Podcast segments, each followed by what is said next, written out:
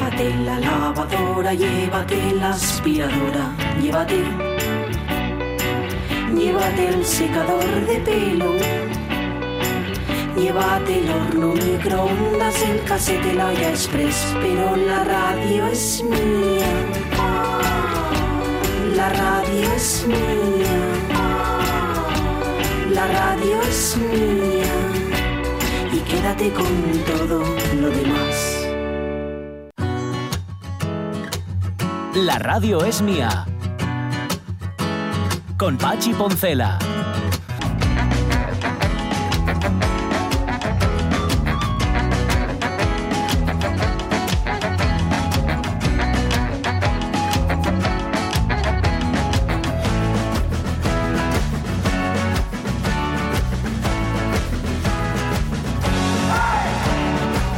Las 12 y cuarto de la mañana, no, no, que me voy a vivir a Tampere. Si no fuera por las bajas temperaturas, el resto le- no le veo más que ventajas, ¿eh?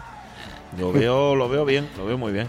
Y tiene hasta un escudo guapo, porque está, es como un martillón grande en el- la parte de arriba y abajo es como una especie de serpiente con un águila y con unas plumas. Complicadísimo, no sé muy bien lo que es.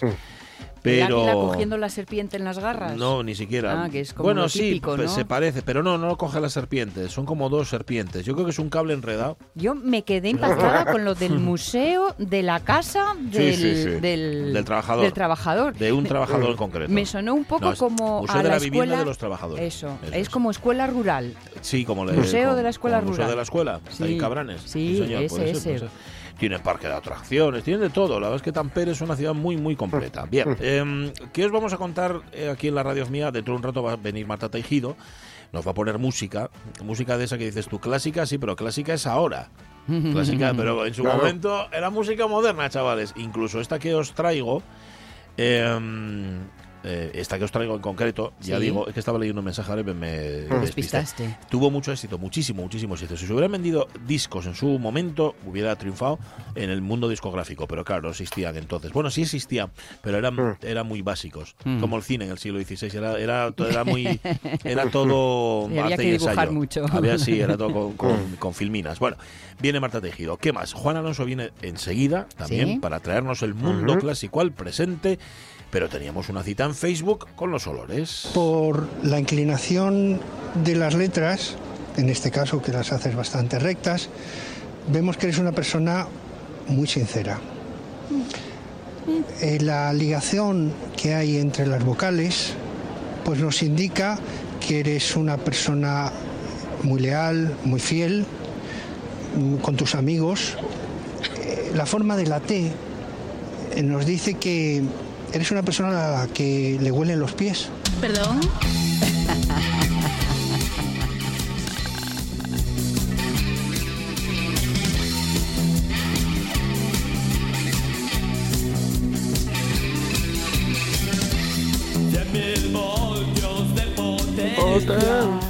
Ya, ahí lo tenéis. Esto es olor a carne O- quemada. o- o de olor a carne quemada, sí. Em, esto era una broma del intermedio. de que ponían a un grafólogo a estudiar la letra de gente del público. Bueno, de gente que no sé, estaba por la calle.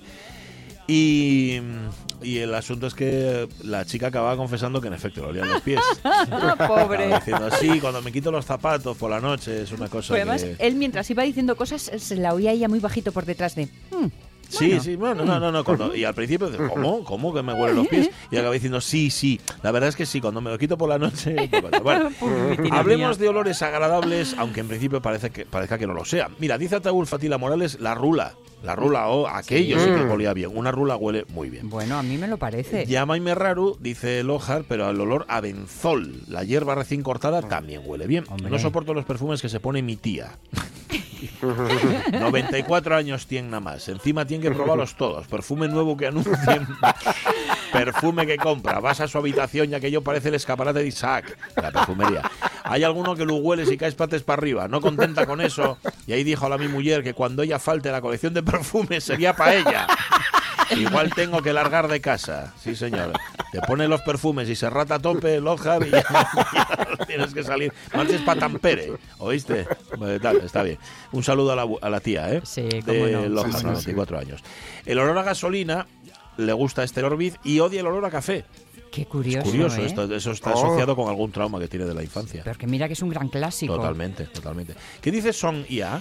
Son IA, me encanta el olor a asfalto recién echado, Sí. la gasolina, el cuchu pegamento, el olor recién segado y el olor a salitre me fascinan. Ajá. No soporto los perfumes, cuanto más caros peor. Mm. Me hacen estornudar. Mira. Otra cosa que no soporto son los ambientadores. Hace poco estuvimos en Villagarcía de Arosa viendo Alciares y cuando entré en la habitación casi me da un mal. Había ambientador. No paré hasta que lo localicé. Era de esos que son una Son percha. sí, ¿eh? sí, sí. Recién Sí. estrenado para Hombre, nosotros. qué suerte. Pues bien, lo encontré. Lo envolví bien para que no saliera el olor y ponerlo cuando nos fuéramos. Ajá, bueno, qué maja, Sonia. Pues sí. Al día siguiente, cuando nos hicieron la habitación y entramos, el horror. Ah. Habían puesto otro. y en otro sitio. Ajá. Volví a buscar, repetí la operación, probes. Los que vengan mañana pensé. Ajá. Soy rara. No, no, yo es rara. La- no obstante, Sonia, también te digo, los del hotel pensaron que habíais robado el ambientador. Sí, que te había gustado Sí. mucho. Mira estos que vienen, mira estos que vienen de, de Gijón. Eh, y- y cogieron lupa al coche. Y robaron el ambientador para el coche. Lo- estos, en fin, Valentín Moro nunca soporté los perfumes y colonias. Van varios ya, ¿eh? De estos. sí, y casi todos me parecen excesivos y asfixiantes. Y algunos se pasan cinco pueblos con la ración. Con lo Ahí que me está. huelen peor que un matamoscas de esos de spray que traían el letrero de no tóxico. Pero ya era capaz de matar un relevo entero de los de Nicolasa. Valentín Moro. Dice Lorenzo Linares, a mí el cucho de cuadra me gusta, no los olines, ¿eh? Es que nosotros hemos puesto al- Los purines. los purines estos y ya aclararon que no yecucho. No, No, yecucho, no, yecucho y más cosas. No aguanto los les colonies, otro. Lorenzo, que salen en la tele pronunciadas en inglés o francés, incidiendo subliminalmente que ya es un aldeano. ¡Egoísta! ¡Egoísta! ¡Egoísta! Bueno, Berto Alonso, ¿qué dice? Préstame mucho ese olor a primavera, a la humedad de- del reguero, al prau que espoxiga en lleno de flores. Mm. Buah, préstame mucho la natura. Qué guapo. Roberto Cañal, los olores fuertes no me presten nada, gústeme los de lo rico, comida, pastelería. Los que no soporto son los del perfume dulzón que se te pegan y no hay quien se deshaga de ellos, sobre todo porque quien los usa en vez de ducharse con agua, para que se ducha con perfume. Y como Sí. en un fumo, ya los descubro a una buena distancia. Claro, como veis, el problema no llega la calidad, sino la cantidad, La cantidad, la nenos. cantidad, el exceso. Sí, sí, sí, eso es verdad. Me encanta el olor a café, mira, es el caso contrario, el de Graci TG, a cualquier hora y me molesta cualquier olor que no sea fresco. Creo que tengo un serio problema con los ambientadores y colonias perfumes. Madre mía, todo el mundo tiene un problema con esto. Desde pequeña me encanta el olor a gasolina, será cosa del destino que ahora trabajo en una gasolinera. Anda, mira. Mira, a Graci, ver. ahí está. Marce Gijón, a mí me gusta mucho el olor a tierra mojada después de una tormenta, la Mm. hierba recién cortada, los perfumes florales, como el de azahara para el día, y algunos más fuertes para determinada ocasión. Mm. Ajá. Lo que no soporto es el olor a esas bolas de hierba envueltas en plástico cuando las abren y los purines de las granjas Ajá. que huelen al pasar por algunos pueblos. Lo de, los, lo de las bolas de hierba al abrirse es lo que se llama el butílico. Lo- El butílico es la fermentación, es producto de la fermentación y en efecto huele realmente mal, Marce. Sí, Eso sí. completamente de acuerdo. Pero es lo que hace de conservante. Sí, claro, que si no. La fritanga y el olor de cocinas industriales, dice Raúl Arellano. No Buah. sé si es que le gusta o no. Yo Ahí sospecho. tengo- ahí tengo la duda. Ah, claro. No lo sé, no lo sé. Y bueno, y el del, el del ma- maroma corporal del que dejan con los que te cruzas. Hmm. O sea, el aroma, yo creo que quiere decir. Aroma corporal. Sí. Eso Ayer es. pasé por un nuevo Oce. establecimiento, Sí. que era la primera vez que lo veía funcionando, de comida rápida en Oviedo, y la verdad, mm, el tufo Ah. a, a eso, Es que no te apetece entrar. a comida rápida, Mm. a, a fritanga, a tal cual, digo, pero ¿para qué se llamarán diferentes si huelen todos igual? Todos exactamente igual, porque dicen el mismo aceite, se lo van pasando. Sí. Yo creo de unos a otros. ¿Ves? Velo dice, un día en el cine una pareja que estaba junto a mí me fastidió la película al abrir una bolsa de encurtidos. Es que si alguien abre una bolsa de pepinillos, aceitunas y tal, se te Se entera todo el cine. Todo el mundo. Igual que de los nachos con queso. Uy, total, uf, calla por Dios. Todo el cine. Eh, Doña Bamba, todos me gustan menos el que os digo al final, porque todos están relacionados con la fuente de patates y tal y tal, que, que yo lo que ella toma para cenar. El que no soporto es el del consultorio médico, ni el del médico, porque lo asocio a que si el colesterol, la tensión, los kilos de más, que si comer menos y sin pan, ni patates tampoco, va a ser culpa de la cena, pero no del cambio climático ni de la contaminación atmosférica. Venga ya, hombre, venga ya.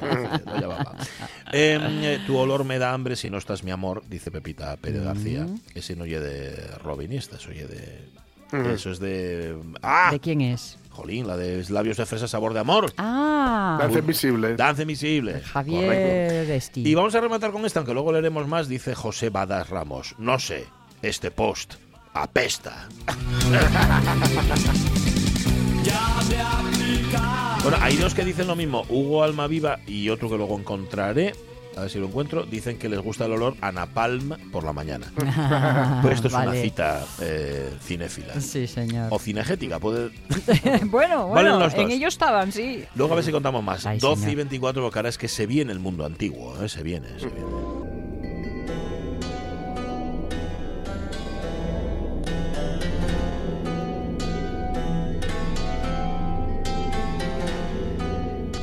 Mundo antiguo debajo del brazo se viene el profesor Juan Alonso. Juan, ¿qué tal? Muy buenos días. Hola, ¿qué tal? Muy bien. Buenas. Bien, muy bien, muy bien. Nos ha contado tu hermano que hoy es un día va, importante, un día chu, chu guapo, ¿no? Un día emocionante. En el Insti. En el Insti, sí. Sí, en el Insti, sí, sí. Bueno, en general no sé, pero en el Insti sí, ¿no? Sí. Vale, vale. Vamos a, a medio despedir, que todavía queda bastante. A los alumnos de segundo bachillerato, con una pequeña fiesta en el, en el patio, Muy y bien. porque el patio es el que has sostenido estos dos años a los alumnos en, en los recreos. Totalmente. Podían salir, Mm. y este año, estos dos cursos no. Entonces, bueno, vamos a homenajear al patio, que ha permitido que los alumnos tomaran el aire, por lo menos. Y de paso, hoy es el nacimiento de Kant, Sí, así que... Pero, pero vamos a ver, Juan, vamos a ver. Cuando uno marcha, el homenajeado y uno. Claro, co- ¿por qué? ¿Qué haces tú organizando homenajes Sí, es que- externos? Ya, bueno, eh, es más divertido, ¿no? Y, y además, Sí. eh, or- organizar cosas tiene la ventaja de que no tienes que estar ahí primera línea. Bueno, Ya, ya. tú, tú prepárate que nada es excluyente, ¿eh? Claro, claro. Mm. Cualquier cosa es posible. Bueno, Claro. ¿Fue la tele ya por allí? ah, Eh, ¿El qué? la tele. La tele, ¿fue?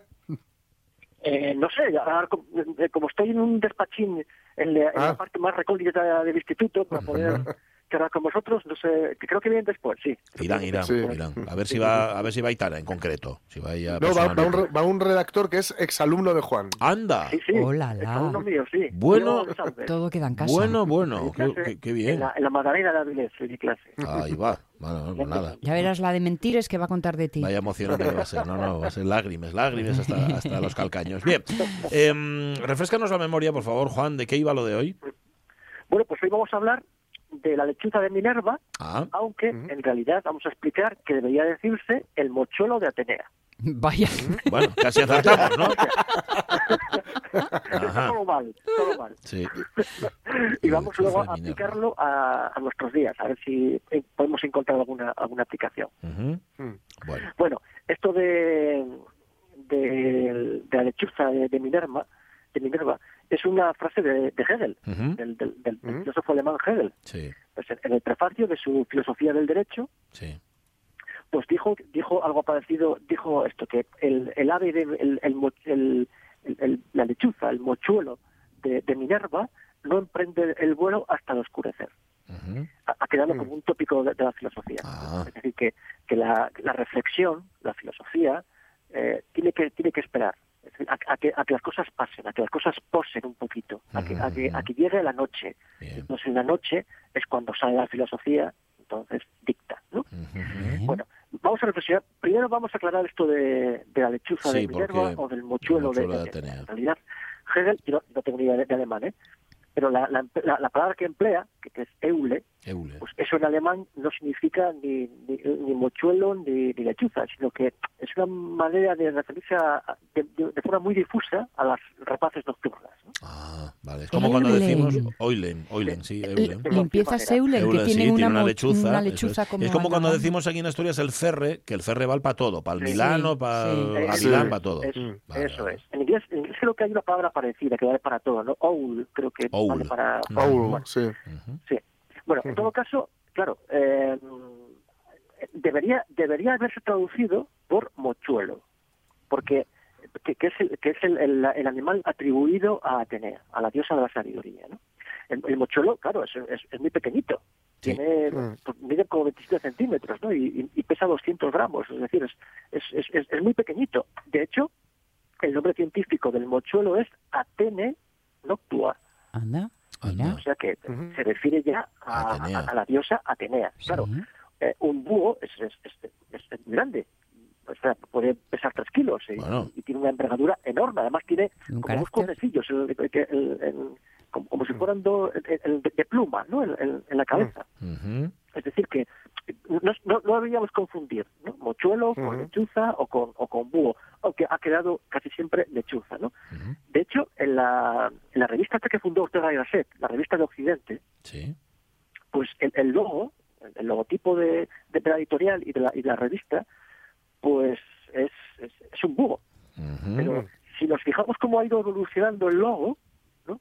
pues empezó empezó siendo una, una lechuza tomada de un tetanagma griego, pero luego fue evolucionando hasta convertirse en un búho, con, Ah. con los dos cuernecillos, ¿no? Sí.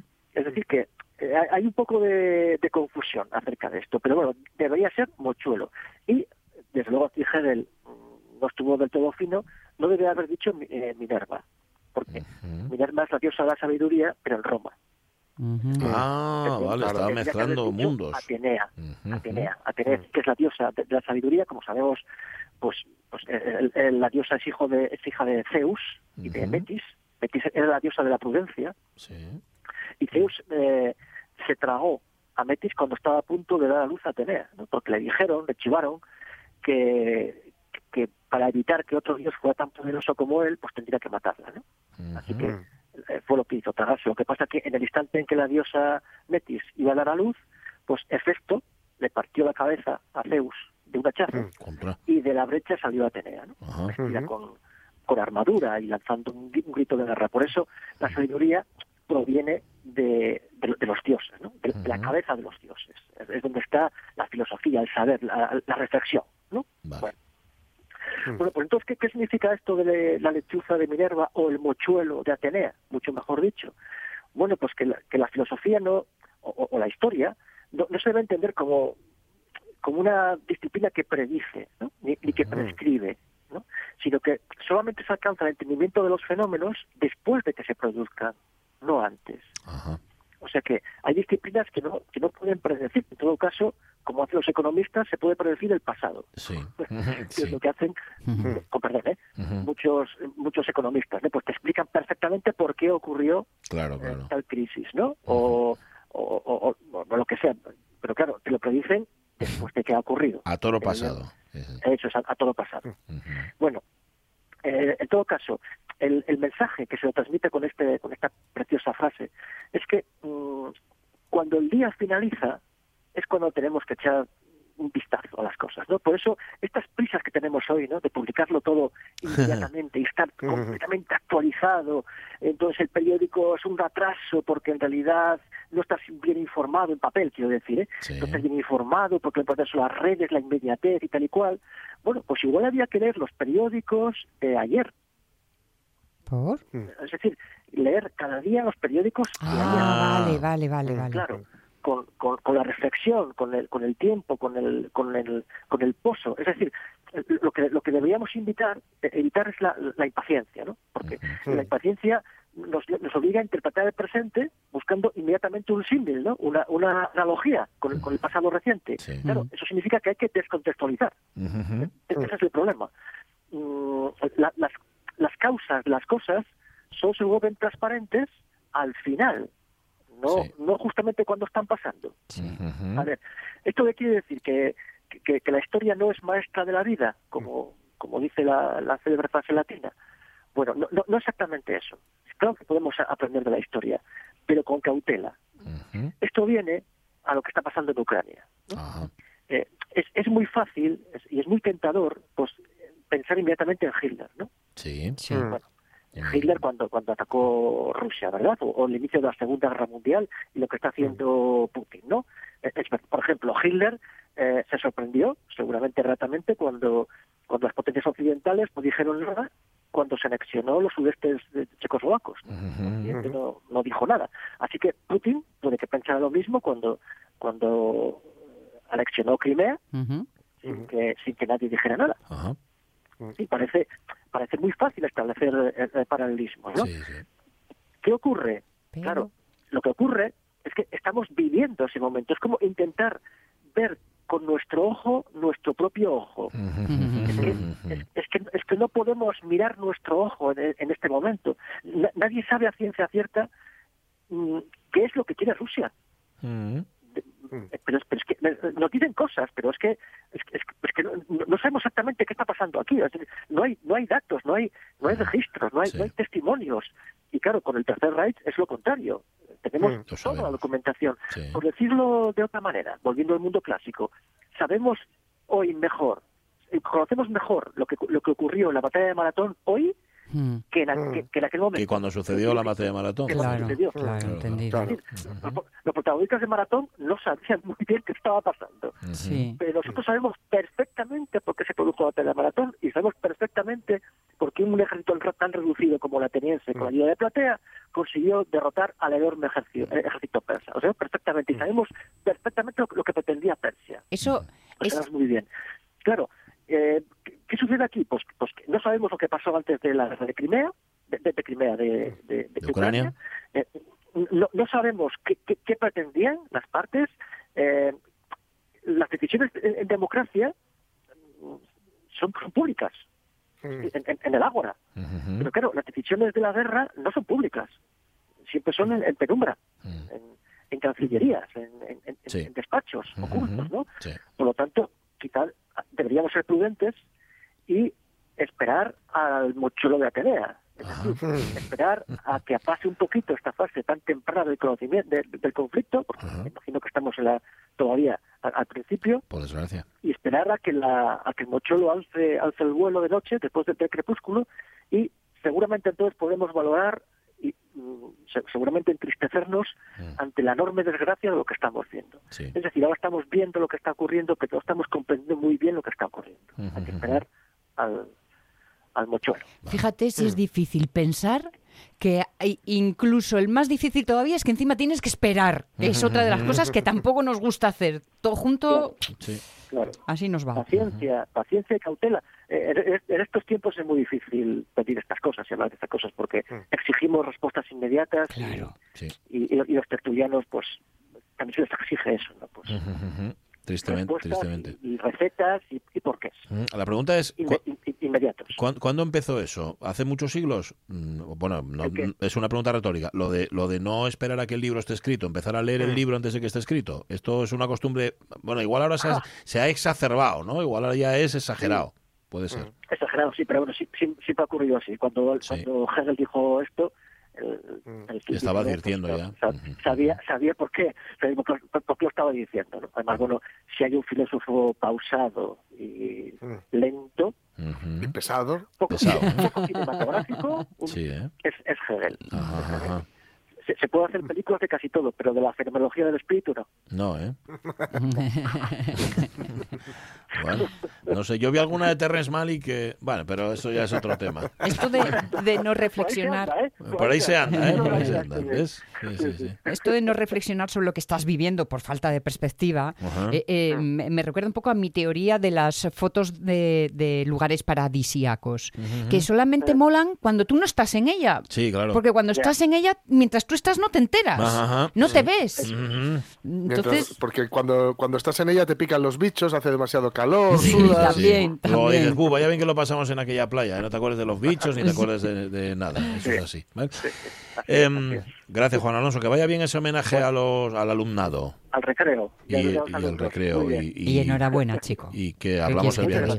Sí, señor, hay que darle la enhorabuena. Pues sí, pues sí. Enhorabuena. enhorabuena. Eh, haber sobrevivido, eh, poder eh, jubilarte de profesor significa haber sobrevivido a una Sí, vida señor. muy dura. Sí, muy dura, muy dura.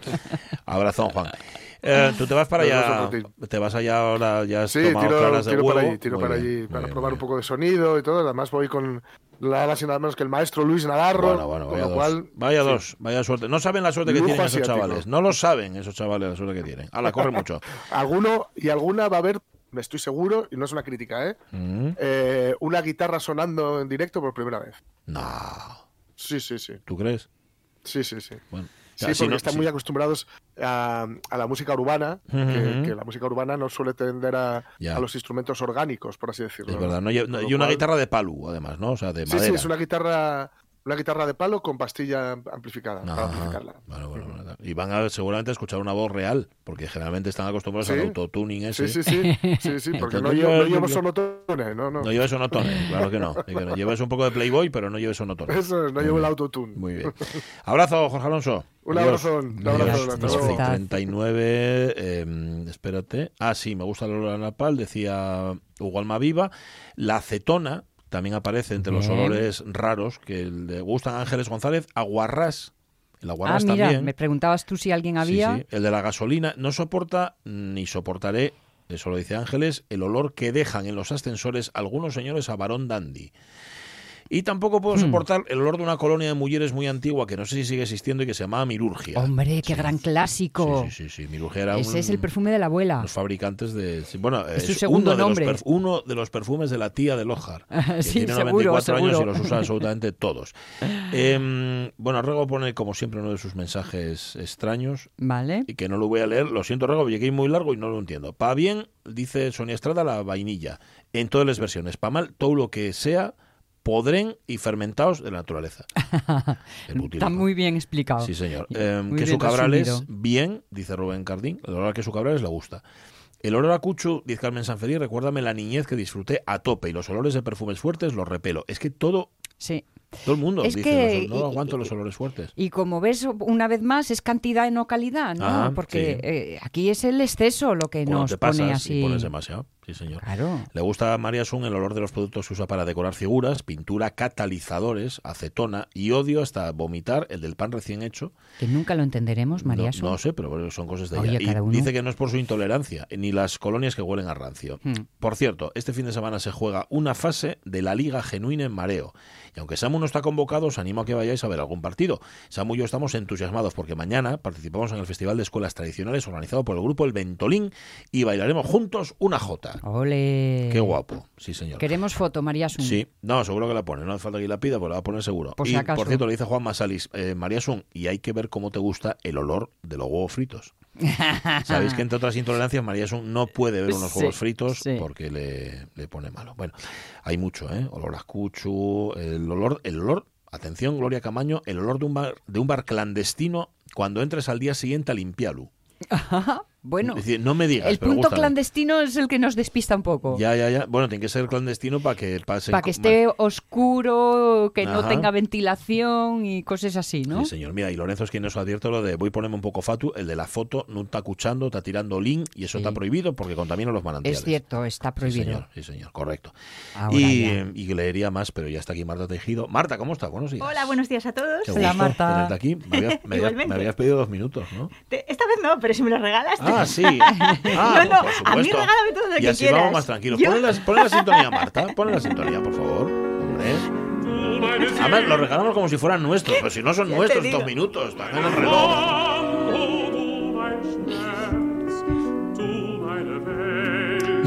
Lo habías pedido para otro programa, ¿no? Más adelante. Vale, vale.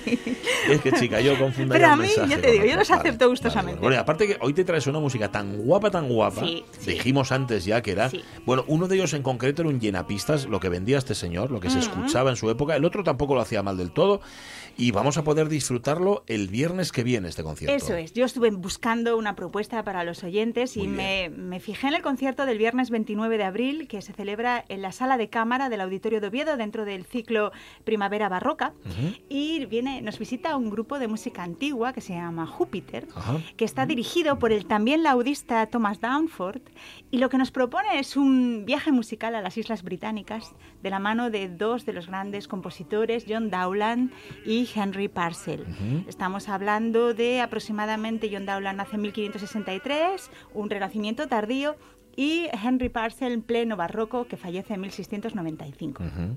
Bien. Es un poco más o menos va por ahí. Vale. Eh, decir que el programa que ofrecen, en vez de optar por eh, la interpretación íntegra de piezas, lo que hacen es una selección Mm. de como de sus obras más emblemáticas, Bueno, ¿vale? De los great hits de la época. Eh, mm, si hablamos de la mitad del siglo XVI, que es cuando nace John Dowland, tenemos que decir que nace bajo el- la regencia de Isabel I.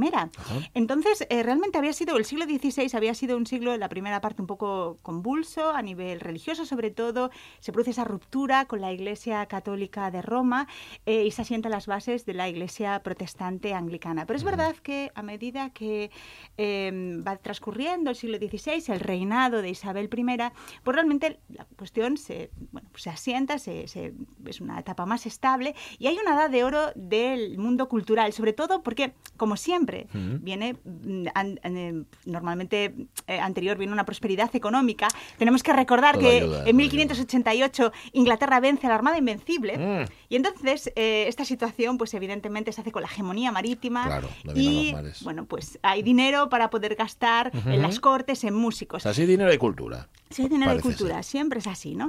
Eh, músicos importantes, John Dowland, William Byrd, tenemos también dramaturgos como William Shakespeare, Hombre, que nace en esta época. que es de la ¿no? época, claro. Eso es. ¿Quién fue John Dowland? Fue uno de los grandes compositores, fue un magnífico laudista y fue un bardo.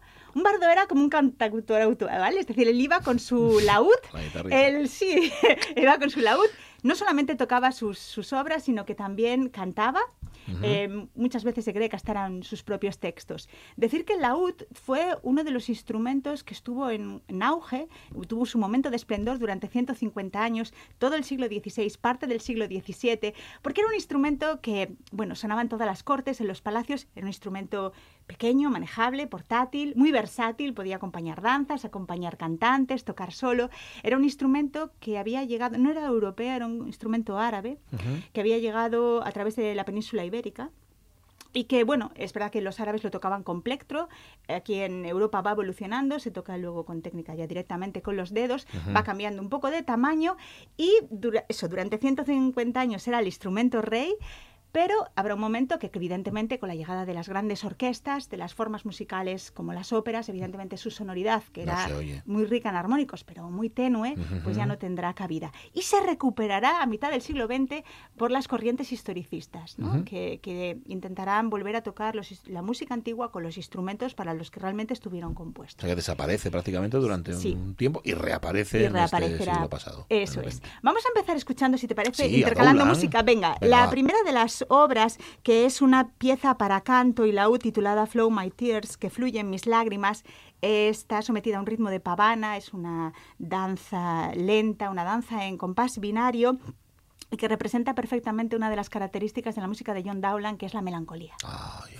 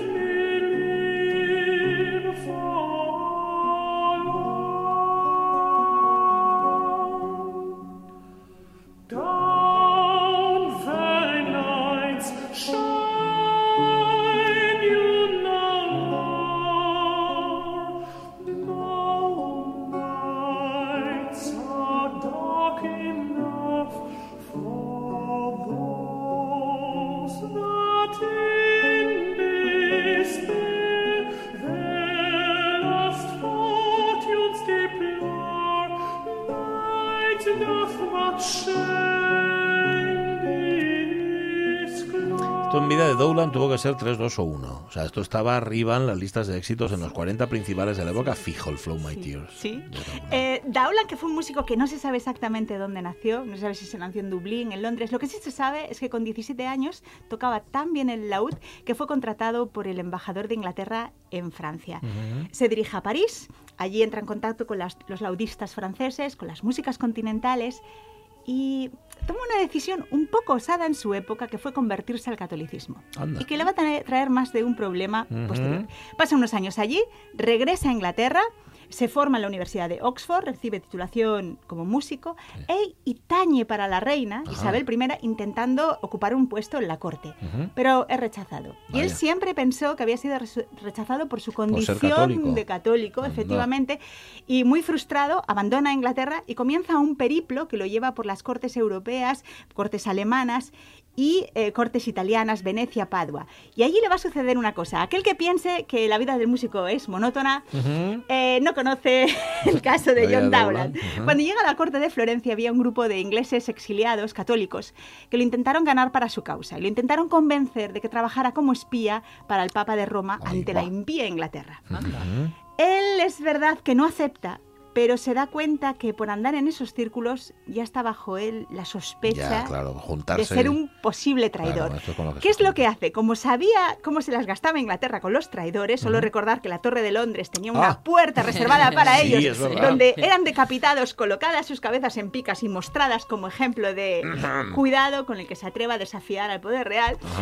Procura, lo que hace es no pisar Inglaterra en unos cuantos años, intentando lavar su imagen a través de cartas enviadas a personas importantes de la corte. Bueno, pues intentando allanar un poco el terreno, ¿no? tal, ¿no? Sí, eso es. Vamos a ir escuchando otra de las músicas. Es verdad que Dowland tiene repertorio para canto, para solista o varias voces con acompañamiento de laúd. También tendrá repertorio solista para laúd y también, por supuesto, eh, hace compone música sacra. Lo siguiente va a ser una pieza para, para laúd eh, solo, es una gallarda, es un aire de danza, en este caso nada que ver con la pavana, un poco más rápida, ritmo ternario y con otro carácter que le da la tonalidad mayor mucho más alegre. A ver.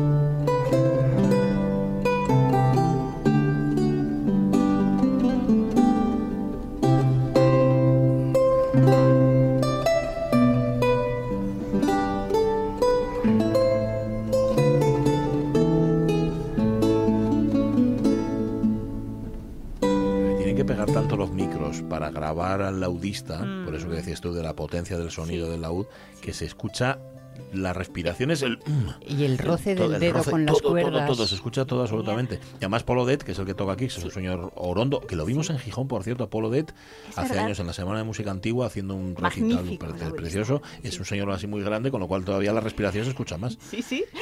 Eh, tendría que decir que hay una particularidad en la escritura musical para el laúd en aquella época. En vez de escribirse en notación convencional, pentagrama, armadura, claves, Ajá. se escribía en tablatura. Mm. No solamente el laúd, sino otros instrumentos de cuerda pulsada, ¿no? Es decir, estaba pensado para simplificar la escritura para aquellas personas que a lo mejor no supieran leer eh, música. Sí. Y entonces lo que se hacía era dibujar las cuerdas del laúd y colocar las posiciones de los dedos, Ah, detallarlas.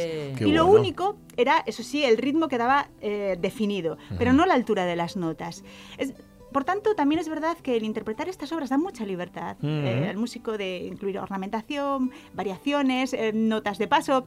Es una mayor riqueza. Y también hay que decir, y antes hablaba de Shakespeare, que en aquella época, en la Inglaterra del siglo XVI, era muy habitual que las obras teatrales incluyesen música. Ujú.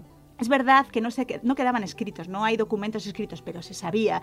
Eh, por ejemplo, Shakespeare lo utilizaba para la entrada, la salida de personajes, crear ambientes, ¿no? Eh, Toda esta música. Vamos a escuchar ahora una pieza, eh, de nuevo es otra gallarda, esta es para varias voces y laúd. Eh, tengo por aquí el título, a ver Sí, si lo encuentro. Excuse My Can. Eso es. Vamos a Que escucharlo. yo tengo el, guion delante, ¿eh? Sí, que Can She Excuse My.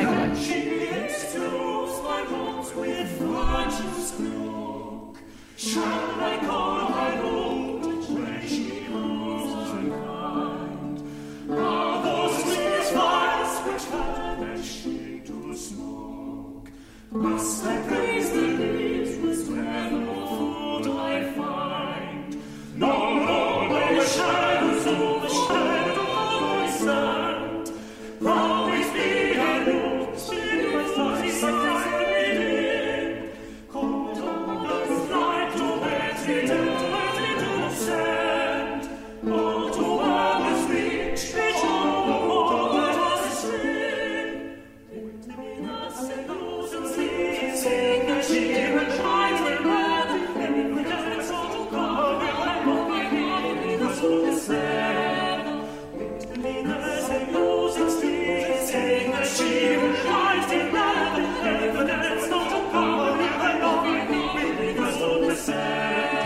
solista y laúd, laúd solo y aquí varias voces con laúd. Eso es. De esta canción nos va a sorprender ahora. Hay un disco que el cantante Sting dedica en exclusiva a John Dowland. Por lo visto, él era un enamorado de su música y en el año 2006 sacó un disco que se llamaba Songs from the Labyrinth, canciones del- desde el laberinto. Y. mm, Hizo un esfuerzo tremendo, adaptó su técnica vocal, eh, aprendió a tocar el laúd y hizo una versión de muchas de las piezas más famosas. Vamos a ver cómo suena esta música en voz de Sting.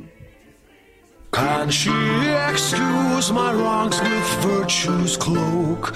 Shall I call her good when she proves unkind? Are those clear fires which vanish into smoke?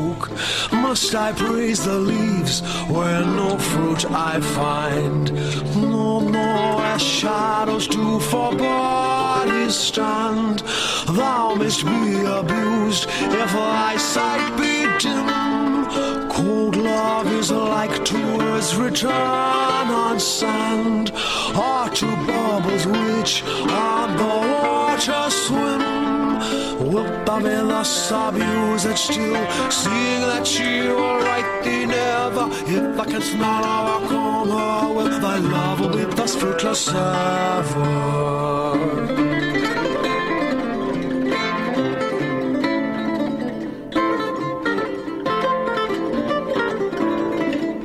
Que el laúd lo toca él también. No, no, que a ver, está- Bueno, eh, vamos a decirlo. es- Él está acompañado sí. del laudista bosnio Karamazov. Vale. Pero lo que toca Sting es el archilaúd. El archilaúd eh, es un laúd que tiene un mástil mucho más largo porque se le incorpora un segundo clavijero, con, el, con el fin de que las cuerdas sean más largas, por tanto se obtenga una sonoridad más grave. Es decir, lo que Sting hace, toca al mismo tiempo, pero toca el archilaúd, marca las líneas de los bajos. Toda esa filigrana y esa ornamentación dificilísima de ejecutar la hace el laudista. Que por cierto, el juego de voces este chulo, mira, este montaje. Es el mismo haciendo Sí, todas las voces, ¿no? sí. Señor. Este disco es Grabada precioso, pistas, precioso. sí. Y el- en efecto, el esfuerzo que hace Sting para adaptarse, pero además presta mucho. Es decir, tú te imaginas a un cantante de aquella época, al propio Dowland, cantando, con, acompañado por su laúd, y va, no sé si cantaba muy bien o cantaba muy mal, pero tendría una voz peculiar, ¿no? De hecho, esto es una de las cosas que, la- que comentó Steam, porque cuando sacó el disco es cierto que recibió críticas. Sí. Porque su técnica vocal frente a un cantante educado, eh, con una voz ya muy colocada, evidentemente, él cuando canta emite mucho aire.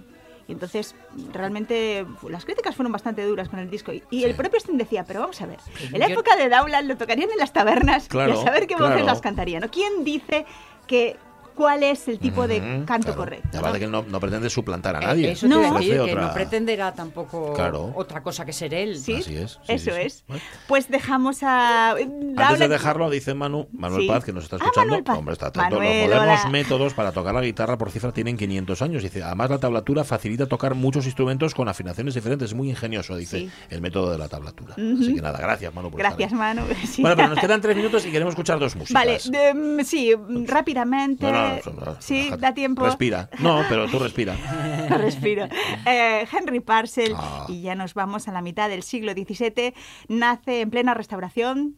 Eh, es un resurgir de Inglaterra, había pasado de todo, la primera parte del siglo XVII, guerra civil, un periodo de la República de Cromwell.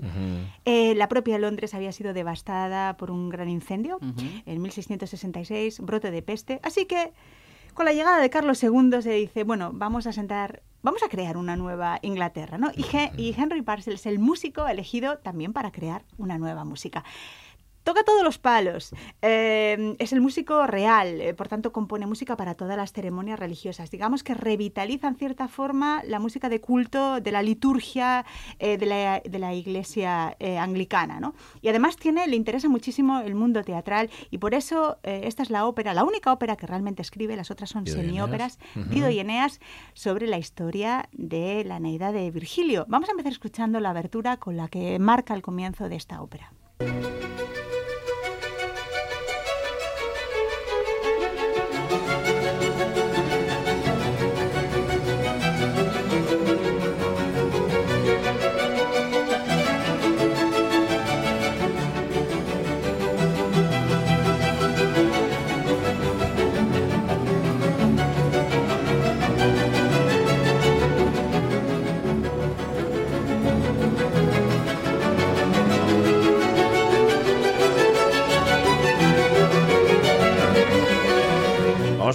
Escuchándola y terminar escuchándola también. No nos va a dar tiempo a escuchar Vemos el final. a- el momento en el que Dido, cuando es abandonada por Eneas, eh, pues la desolación la lleva al suicidio y esto es lo que canta justo antes de fallecer. Sí, señor. Dale.